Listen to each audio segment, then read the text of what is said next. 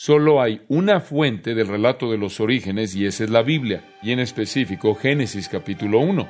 No hay hechos científicos que contradigan el relato de la creación de Génesis, más bien toda la verdadera ciencia apoya la enseñanza de la creación bíblica.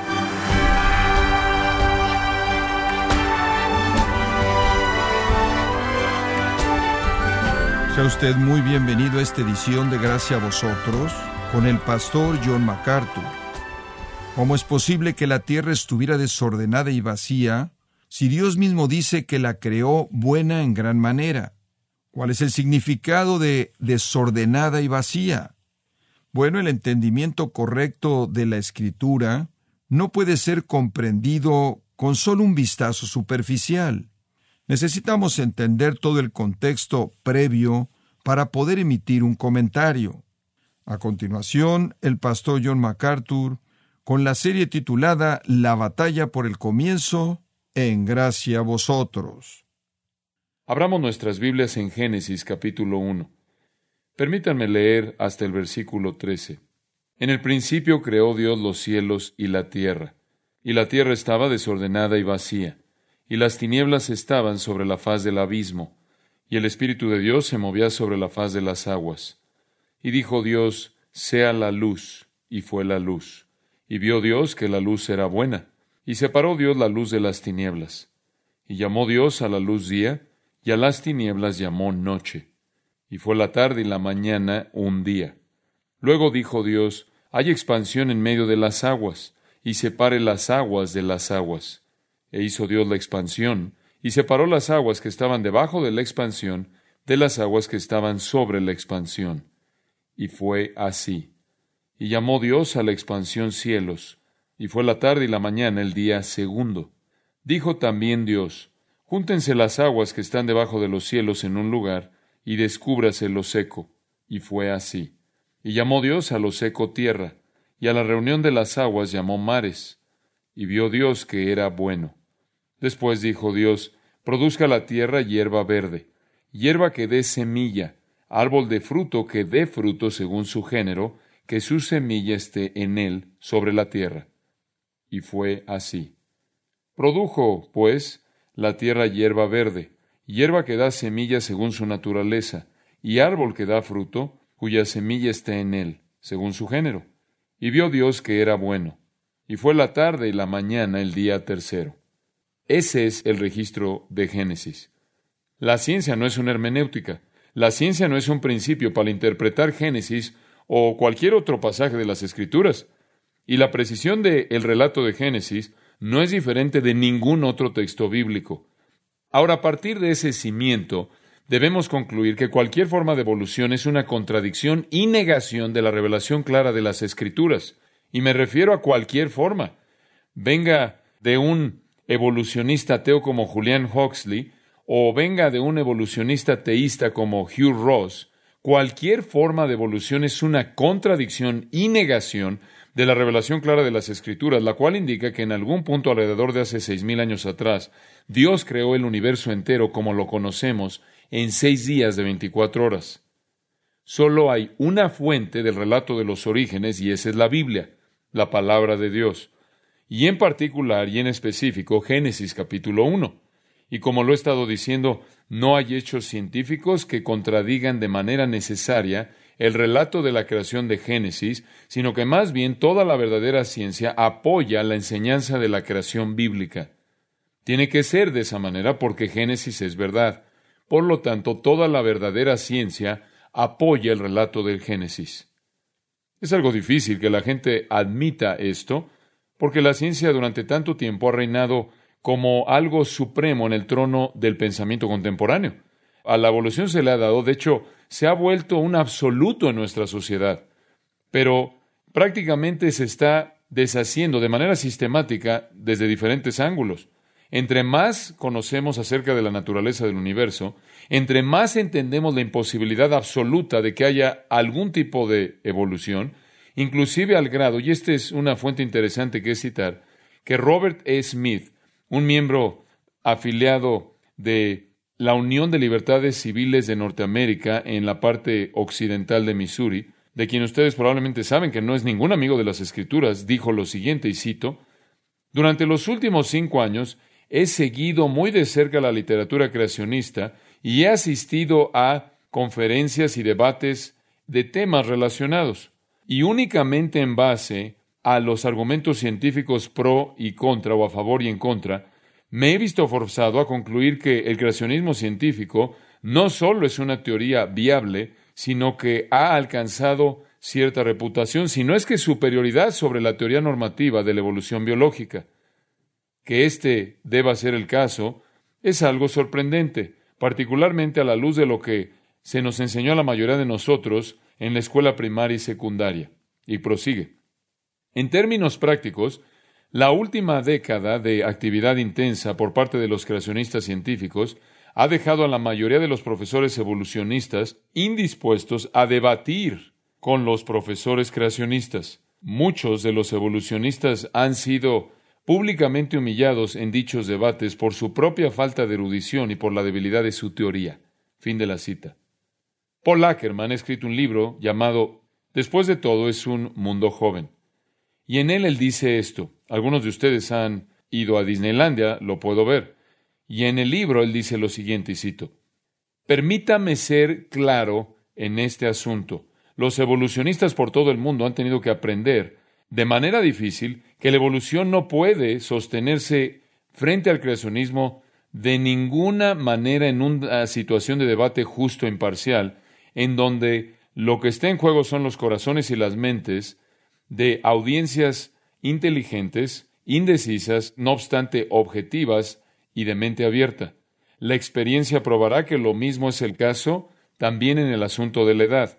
Las creencias evolucionistas acerca del origen y el desarrollo de la vida no pueden resistir el escrutinio de una oposición informada, y tampoco los evolucionistas pueden decir que el universo ha existido durante 10 a 20 billones de años y la Tierra durante cuatro y medio billones de años. Retrasar el colapso de la aceptación pública de dichas declaraciones será necesario para que los científicos evolucionistas eviten cuidadosamente el debate. Fin de la cita. No pueden sobrevivir un debate y por lo tanto no van a debatir. Ahí tienen una ilustración tras ilustración acerca de la ciencia. Alguna faceta de la ciencia que apoya una tierra joven y un relato bíblico de la creación. He tratado de darle algunas conforme hemos avanzado a lo largo de nuestro estudio, y aquí hay una que para mí es algo fascinante. De vez en cuando usted ve en el reporte del clima que hay alguna indicación de cuántas gotas cayeron y se añade a un décimo de pulgada o a media pulgada o a tres pulgadas o lo que sea. No es una prueba muy sofisticada la que llevan a cabo para determinar eso. Simplemente tienen un contenedor con una parte abierta y cuando llueve, miden cuánta agua está en el contenedor. De hecho, usted puede realizar esa evaluación científica. Llueve cierto número de gotas de aguas y llena el contenedor hasta cierto nivel. Después pueden salir después de que prácticamente dejó de llover y determinar cuánto llovió al medir la cantidad de agua en el contenedor. Ahora es posible, mediante ese método simple, con una pequeña modificación en su procedimiento, prácticamente convertir la medida o el medidor de lluvia en una especie de reloj. Supongamos que vivimos en un lugar en donde llueve continuamente y llueve a un paso o a un ritmo conocido. Cuando establecemos el contenedor, cuando lo colocamos afuera, en esas condiciones de lluvia continua, en un paso o en un ritmo conocido, por lo tanto, podemos saberlo al medir cuánta agua está ahí en el contenedor y determinar cuánto tiempo ha pasado. Bastante obvio. De tal manera que el contenedor con el agua se convierte una medida de tiempo, se convierte en una especie de reloj. Entre más tiempo el contenedor ha estado afuera, más agua va a estar ahí. Entre más agua hay ahí, más tiempo ha estado afuera. Entonces podemos medir cuánto tiempo ha pasado por la cantidad de agua que está en el contenedor. Ahora yo sé que no estoy aquí presentándoles algo que demanda mucha inteligencia. Solo quiero darles una ilustración simple. Y cuando usted ve a la gente en la parte sur de California hacer un camino, ahí trazar un camino a lo largo de una montaña, y prácticamente abren una brecha, quitan un pedazo de la montaña para hacer un camino, y ve usted la parte, el lado de esa montaña cortada, usted ve varias líneas de estratificación, líneas de estratos, o cuando va al Gran Cañón y ve las impresionantes capas de estratos geológicos que hay ahí, usted está viendo lo que los evolucionistas suponen que ha sido esta prácticamente acumulación de sedimento continua durante billones y billones y billones de años. Los evolucionistas creen esto. Ellos creen que prácticamente durante billones de años este sedimento se ha estado acumulando. Pero hay varias maneras en las que se presentan problemas para ellos, y aquí hay uno que me parece muy interesante. Los científicos le pueden decir prácticamente con qué frecuencia los meteoros inundan la Tierra. No tanto que inunden, sino que caen en la Tierra. Han medido eso durante mucho, mucho tiempo.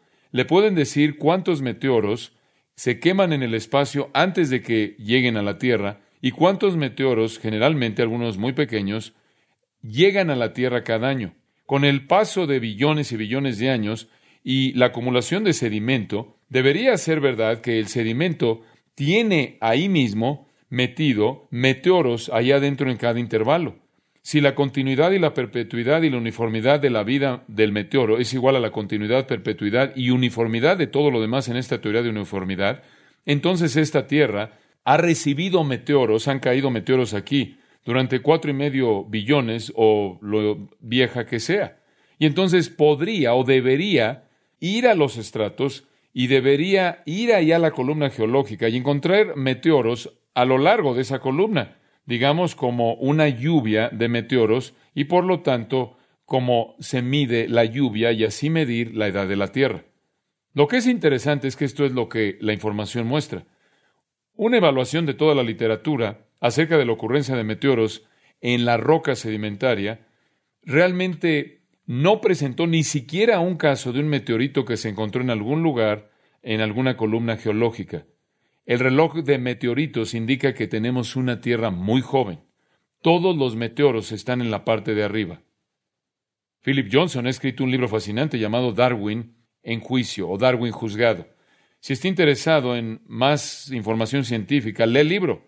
Él presenta evidencia científica abundante en contra de la evolución, como muchos lo hacen, muchos otros escritores.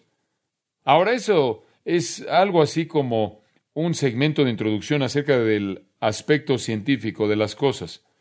Y quiero mencionar algo más que es un asunto bíblico antes de que entremos al día 3.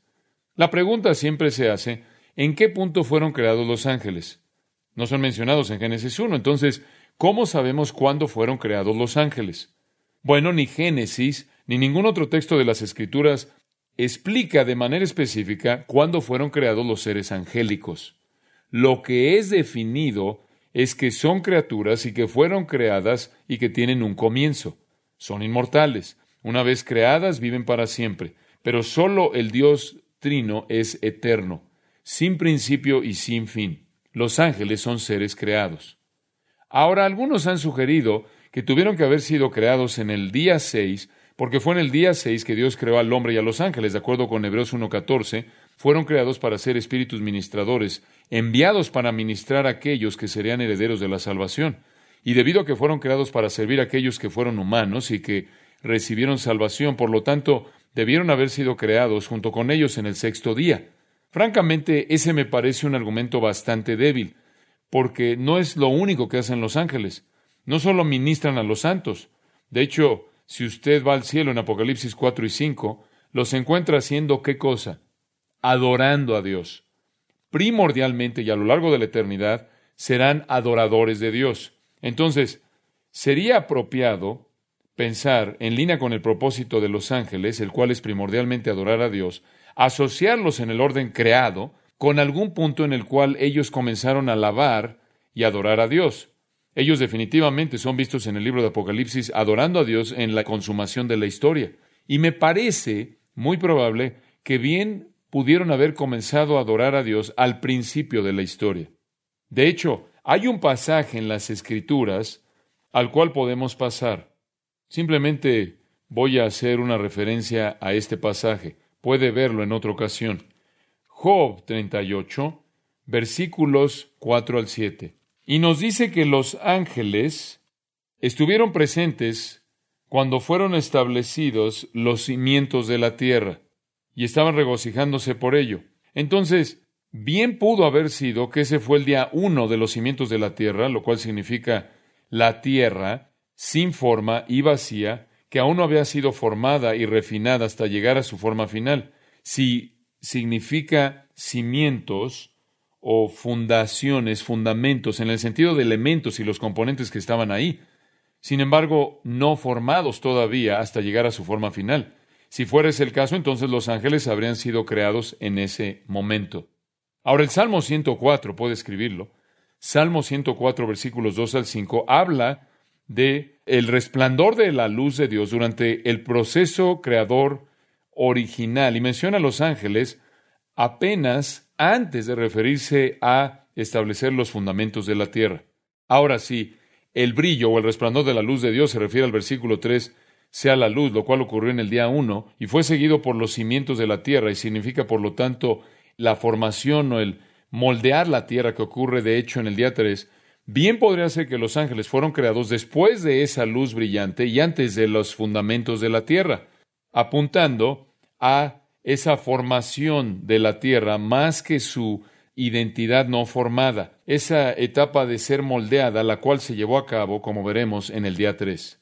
Entonces puede escoger, pero yo creo que los ángeles habrían sido creados por Dios, sea previo a la creación plena de la tierra, que es descrita en el primer día de la creación, para que pudieran adorar a Dios por hacer eso, o que ciertamente fueron creados antes de la formación de ese moldeo de la tierra en el día 3, cuando la tierra fue separada de las aguas, como leímos. Ahora, la pregunta de cuándo fueron creados obviamente no es lo suficientemente importante como para que Dios la incluya. Lo que es importante es saber que son creados por Dios son, como dice en el credo niceo, son el producto del creador de todas las cosas visibles, esto sería el mundo material, e invisibles, ese sería el mundo espiritual de los ángeles. Ahora regresemos al texto de Génesis capítulo 1. Creo que es apropiado asumir en este punto que los ángeles han sido creados y que están ahí alabando a Dios y adorando a Dios por la maravilla de lo que están viendo conforme Él está formando su creación, llevándolo a un punto de una forma maravillosa y hermosa. El versículo 1 nos da el panorama. En el principio creó Dios los cielos y la tierra.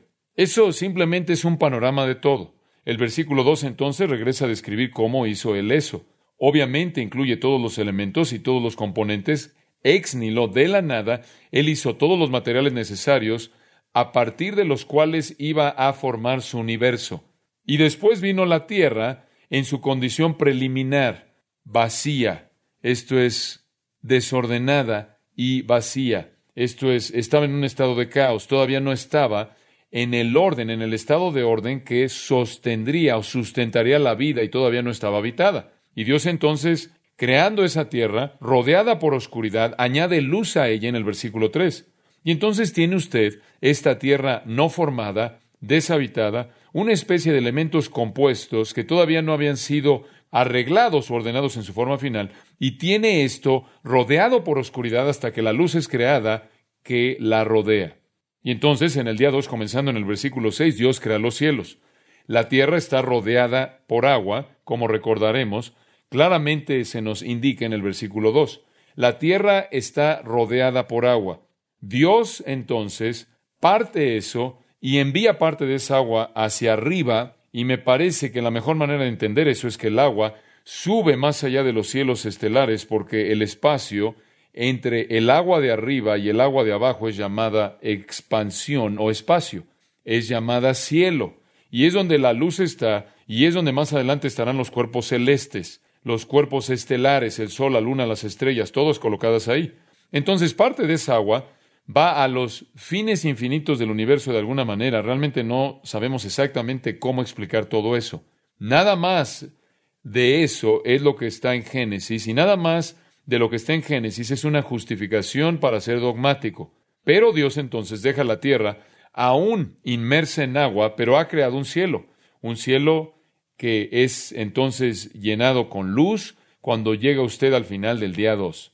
La tierra todavía está despoblada no es habitable y no está todavía en su forma final sino hasta el día 3.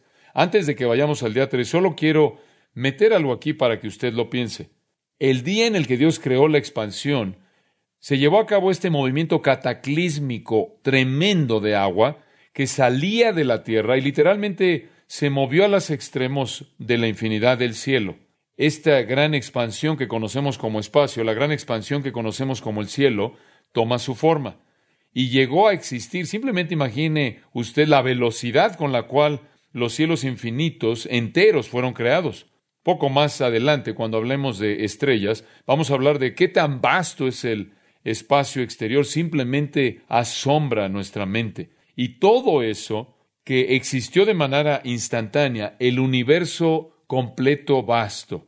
La ciencia ha llegado al punto en el que tiene que reconocer esto. Hay pistas científicas la llaman la teoría del Big Bang. Nos gusta llamarla el gran Dios, la teoría del gran Dios. Sabemos que fue un gran Dios. Piensan que fue un Big Bang, un tipo de explosión grande. Y la revista del mundo, World Magazine, registra esto. La evidencia científica para el Big Bang se vuelve más y más teológica, de acuerdo con la cosmología de inflación cósmica. La idea es que de alguna manera el universo entero simplemente hizo esto. Un señor Greg Esterbrook explica, y cito, el universo entero explotó de un punto sin contenido alguno y sin dimensiones, esencialmente expandiéndose instantáneamente hasta llegar a un tamaño cosmológico. Esto es lo que ahora está siendo enseñado en Stanford, en el Instituto de Tecnología de Massachusetts y otras escuelas de las más importantes en el área de las ciencias naturales. Esta explicación del comienzo del universo prácticamente tiene una semejanza aterradora a la idea teológica tradicional de la creación ex nihilo de la nada. Fin de la cita. El señor Esterbrook cita a uno de los astrónomos más importantes del mundo, Alan Sandage, de los observatorios de la institución de Carnegie, diciendo lo siguiente, y cito, el Big Bang solo puede ser entendido como un milagro. Fin de la cita. El día 2 fue un Big Bang llevado a cabo por un gran Dios, fue una gran explosión llevada a cabo por un gran Dios, quien instantáneamente creó el universo. Ahora tenemos una tierra no formada, tenemos luz y tenemos un universo vasto. Y al llegar al día 3 en el versículo 9, dijo también Dios, júntense las aguas que están debajo de los cielos en un lugar. Note usted ahí, júntense las aguas que están debajo de los cielos. Ahora, eso serían las aguas que todavía están en la tierra. Las otras aguas prácticamente están arriba de los cielos como contraste. Y el lenguaje aquí de manera clara indica eso. Y dice aquí, júntense las aguas que están debajo de los cielos en un lugar y descúbrase lo seco. Y fue así. Ahora Dios en el día 3 va a darle forma a la tierra. Y comienza el versículo 9, como siempre en el relato de Génesis, dijo también Dios. Lo vuelve a ver en el versículo 11, después dijo Dios. Y en el versículo 14, dijo luego Dios. Y en el versículo 20, dijo Dios. Y entonces así ha sido también en el pasado, versículo 2, versículo 3, y dijo Dios, versículo 6, luego dijo Dios. Todo existe de la nada por el hecho de que Dios simplemente hable y entonces exista. En el primer día Dios divide la luz de la oscuridad. En el segundo día Dios divide el agua que está abajo del agua que está arriba. En el tercer día Dios divide la tierra del el mar. Las aguas, júntense las aguas que están debajo de los cielos. Eso es claramente el agua que todavía permanece sobre la tierra. El agua de arriba se ha ido a la expansión de los cielos, pero hay aguas que todavía permanecen en la tierra. De regreso ahí en el versículo 2, la tierra estaba cubierta con agua. La superficie del abismo es llamada la superficie de las aguas. La tierra todavía está cubierta en esta agua y abajo del agua está la materia sólida que está escondida abajo de las aguas que cubren la tierra. Dios entonces manda estas aguas que cubren la tierra a que sean juntadas, a que sean congregadas en un lugar. La Septuaginta usa la palabra sinagoga o un lugar de reunión, de congregación. Toda el agua que rodeaba la tierra ahora es congregada en un lugar y al mismo tiempo el versículo 9 dice, dijo Dios, descúbrase lo seco. Y fue así. Entonces Dios separa el agua de la tierra seca. Esta es una declaración simple, una oración simple, pero puede usted comenzar a imaginarse el cataclismo que ocurrió cuando eso fue hablado por Dios? De pronto, repentinamente, lo material que está en su condición no formada, sepultada bajo las profundidades del el mar, comienza a moverse. Y todos esos elementos necesarios comienzan a operar y producir tierra para empujar para crear la superficie de la tierra. El agua se mueve congregándose a un lugar. Hay reacciones químicas tremendas que se están llevando a cabo conforme los elementos se combinan entre sí para formar el complejo de minerales, el complejo de roca y tierra, constituyendo la tierra sólida en referencia a su superficie, su manto y su esencia, su núcleo y toda la superficie terrestre. Realmente un acto asombroso de creación.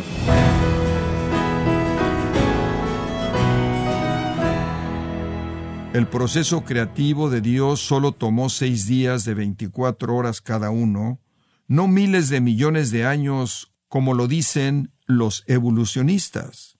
Él determinó y solo tuvo que esperar los seis días que Él en su absoluta soberanía lo hizo, y hemos estado escuchando al pastor John MacArthur en la serie La batalla por el comienzo, en gracia a vosotros. John MacArthur y la Facultad de The Master University ha escrito un libro titulado Piense conforme a la Biblia.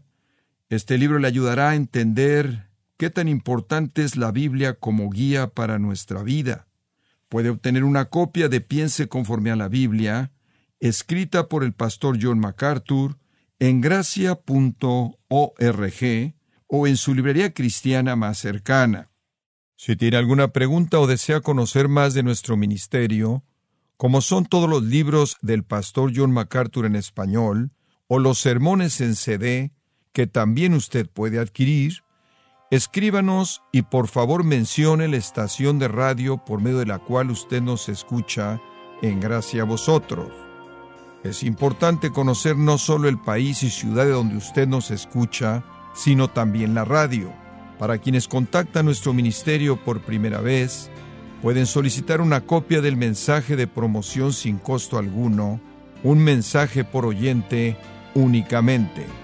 Si usted vive en los Estados Unidos o Puerto Rico, escríbanos a Gracia Vosotros, P.O. Box 4000, Panorama City, California 91412 o puede escribirnos a través del siguiente correo electrónico radio arroba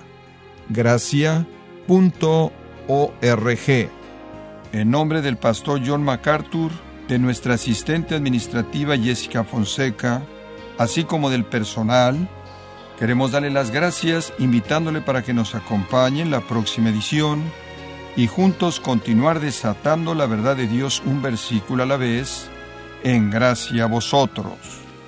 Esto ha sido todo y queremos agradecerle su sintonía de lunes a viernes. Y en nombre de John MacArthur y del personal de este organismo, invitarle para que nos acompañe en la próxima edición y así juntos continuar desatando la verdad de Dios un versículo a la vez en gracia a vosotros.